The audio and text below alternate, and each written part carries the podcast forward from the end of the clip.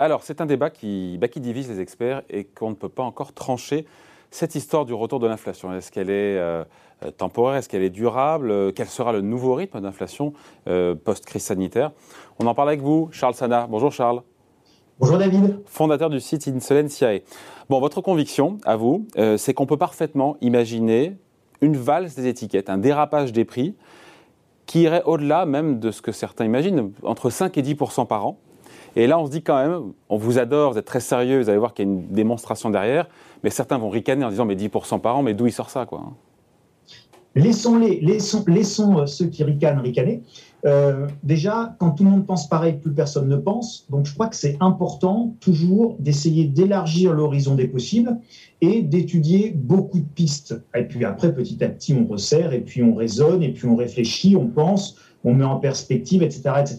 Mais je pense que c'est très important de penser et de penser évidemment en dehors de, du consensus mou qui, bah voilà, l'inflation, elle sera euh, momentanée et pas très élevée, donc c'est pas grave.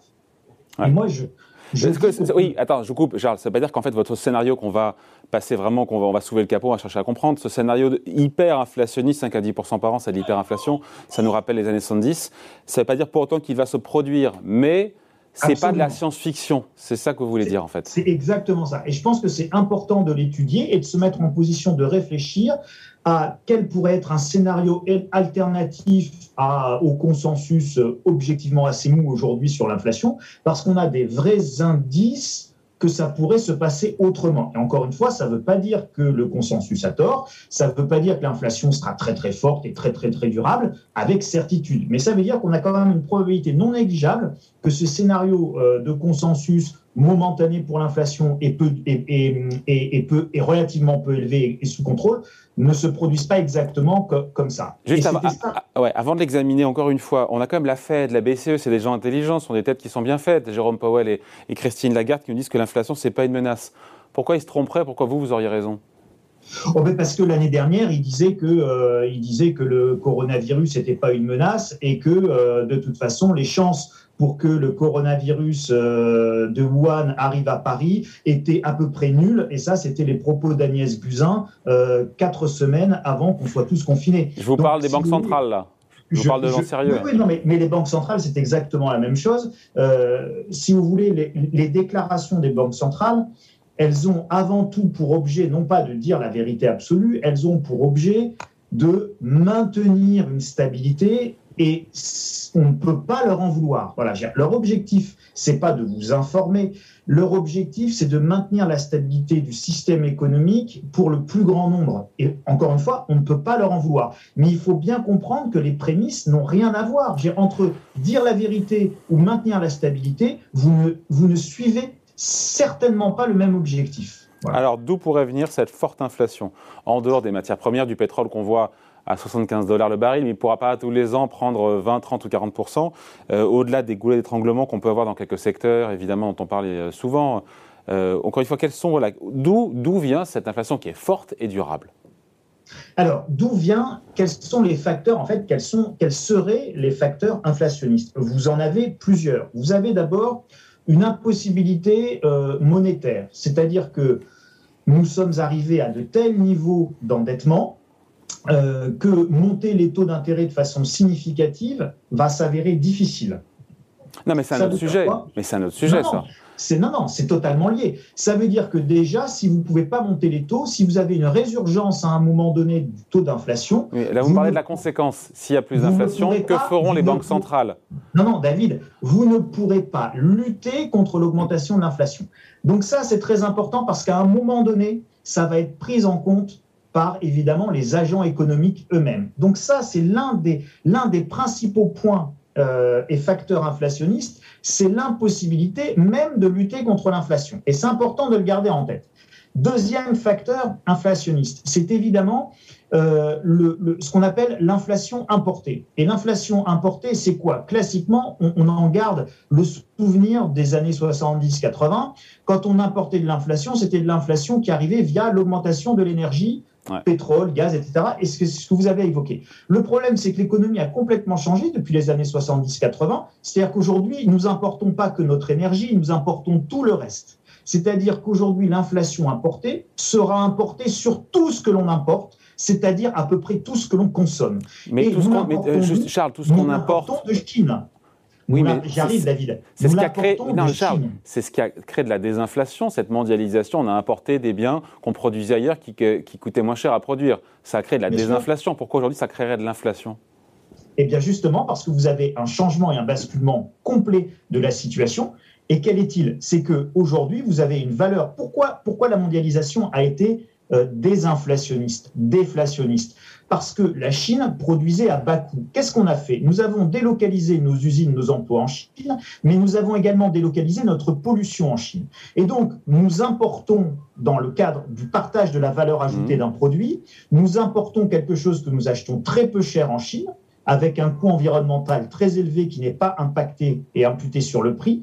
Et nous faisons la valeur ajoutée ici. On achète quelque chose à 1 euro en Chine pour le revendre 100 euros ici. Donc la valeur ajoutée, elle est essentiellement dans les euh, pays, on va dire. Vous allez fort. Acheter 1 euro, revendu 100, c'est excessif. C'est exactement le cas du prix de vos montures de lunettes fabriqué, sorti, livré de Chine au Havre à 1 euro la monture de paire de lunettes, vendue 100 euros dans les magasins. Donc votre valeur ajoutée, elle rentre à partir du Havre.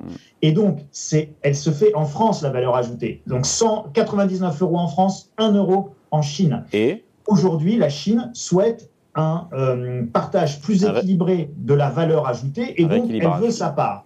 Ça veut dire que la Chine va augmenter ses prix pour capter plus de valeur ajoutée et c'est notamment l'une des explication des pénuries que vous avez actuellement, avec notamment, je ne sais pas si vous avez vu cette information, c'était une information de CNN qui a fait un super papier euh, là-dessus que j'ai retraduit en grande partie dans, sur mon site internet, parce que c'est un papier majeur sur les pénuries d'électricité aujourd'hui en Chine, où on arrête les usines en Chine, parce que le gouvernement chinois ne refuse, refuse, c'est un choix politique de redémarrer les, les, les, centrales à charbon pour ne pas polluer.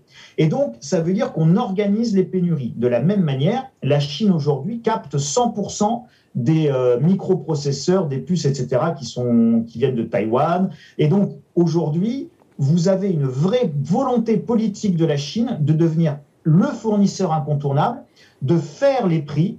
Et donc, nous allons avoir une inflation importée majeure dans le cadre d'un nouveau partage de la valeur ajoutée. Ce que je ne suis, et ça c'est une certitude, David, ce que je ne suis pas capable de vous dire aujourd'hui avec certitude, c'est quel va être le rythme d'augmentation, quel va être le rythme de, si vous voulez, de basculement et de rééquilibrage. Et c'est ce rythme de rééquilibrage qui va évidemment définir le taux d'inflation importé. Et ce rythme de rééquilibrage, il va être fonction de quoi? Eh bien, des négociations majeures de géopolitique et de commerce international qui ont lieu entre les grandes puissances. Donc deux raisons. Euh, on ne pourra pas lutter contre cette hausse de l'inflation parce que l'endettement est tellement élevé que les banques centrales ne pourront pas lutter si cette inflation revenait fortement. Un. Deux, j'essaie de résumer la Chine, le rôle de la Chine dans, cette, euh, dans, cette, euh, dans le choix de, de faire la pluie le beau temps en matière d'approvisionnement. J'approvisionne ou pas et à quel prix? C'est ça.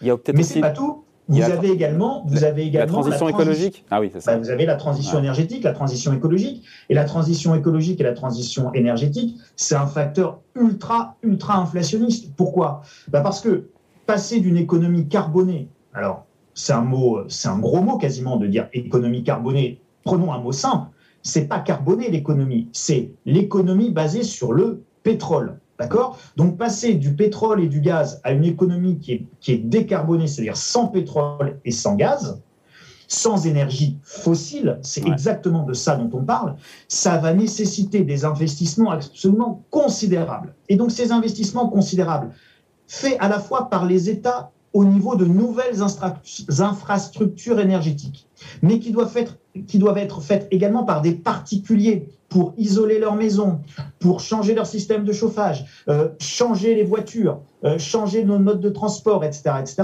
Vous comprenez bien, David, que c'est tellement coûteux, c'est tellement onéreux que ça ne peut pas se faire sans un recours massif et majeur à la dette.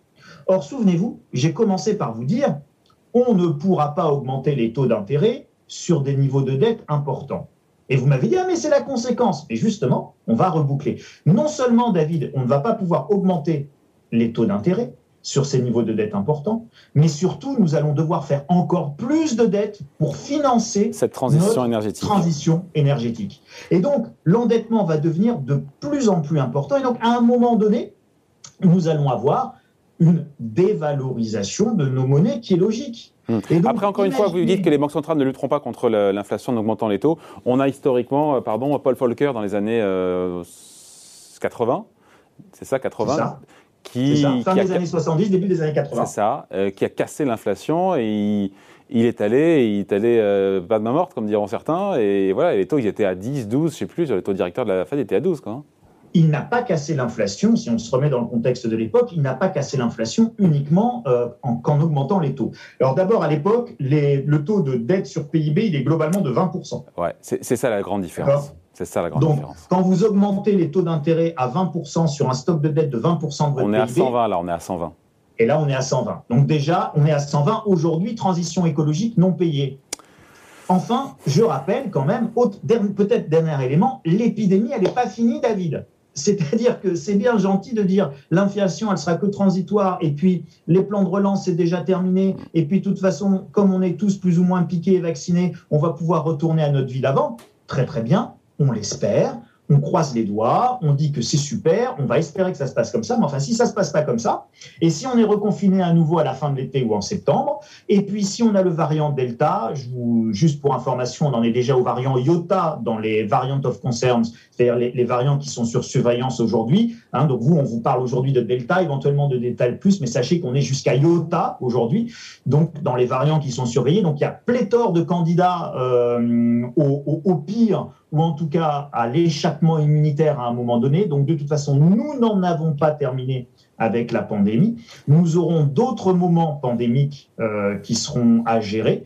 Et ces autres moments entraîneront exactement ce que l'on a vu aujourd'hui, c'est-à-dire un certain nombre de perturbations qui entraîneront un certain nombre de coûts qu'on sera obligé de financer à nouveau par de la dette. Donc ce n'est pas un scénario de science-fiction, même si on n'a pas envie de le voir, hein. euh, une, inflation qui serait plus structurelle et un niveau plus élevé qu'on ne peut pas quantifier pour l'instant, évidemment on peut évidemment pas quantifier. Et quand je vous dis 10%, c'est simplement vous dire quoi? Une inflation élevée, euh, plus élevée que ce qu'on peut penser, qui ne correspond pas non plus à une hyperinflation, d'accord? Quand on est à une inflation entre 5 et 10%, vous n'êtes pas du tout dans une hyperinflation, mais en revanche, vous êtes dans une vraie dévalorisation de votre monnaie liée à l'explosion de la quantité euh, de votre masse monétaire. On finit là-dessus, mais pour qu'il y ait l'inflation, il faut que les salaires suivent. Aujourd'hui, les salaires ne suivent pas. Justement, Paul Volcker, dans les années 80, la, la, hausse des taux, c'était ce que je voulais vous dire également, avait commencé, s'était accompagné euh, de la désindexation des salaires. Rien n'empêche aujourd'hui de décider l'inverse et de décider une réindexation des salaires. Ça sera un choix politique. Ça sera un choix politique. C'est un choix politique et aujourd'hui, on vous parle de théorie monétaire moderne, on vous parle également d'hélicoptère monnaie, on vous parle aujourd'hui de, de plans avec des 1700, 2000 milliards de mmh. dollars qui ont été mis sur la table aux États-Unis pour aider les gens. Et considérer que pour faire face à la transition écologique, pour faire face à la pandémie, on accepte finalement à terme 10% d'inflation avec une indexation des salaires, excusez-moi, c'est effectivement pas de la science-fiction, c'est pas délirant, ça peut être de nature à financer et à permettre de passer cette période difficile. Simplement, ce qu'il faut bien avoir en tête, c'est qu'encore une fois, les banques centrales, elles vous disent pas la vérité, c'est pas leur job. Leur job, c'est de piloter la stabilité, et c'est un job sans doute plus important que de dire la vérité. Et donc, elles vont tout faire pour piloter cette stabilité et donc elles vont amener à changer progressivement le consensus. Et le job des banques centrales, c'est de changer petit à petit le consensus. Et quand vous avez le président de la Fed euh, de Saint-Louis, je crois, Ballard, qui dit bah, finalement euh, l'inflation sera peut-être un peu plus durable et un peu plus forte. Lui qui est une colombe à la base, hein, James Ballard. Absolument. Il est, il est effectivement dans ce que j'appelle la modification progressive du consensus dans le cadre du fait de maintenir la stabilité. Progressivement. Voilà. Bon, merci. Point de vue signé. C'était très intéressant. Charles Sana, fondateur du site Insolentiae. Merci Charles. Merci Salut. À bientôt.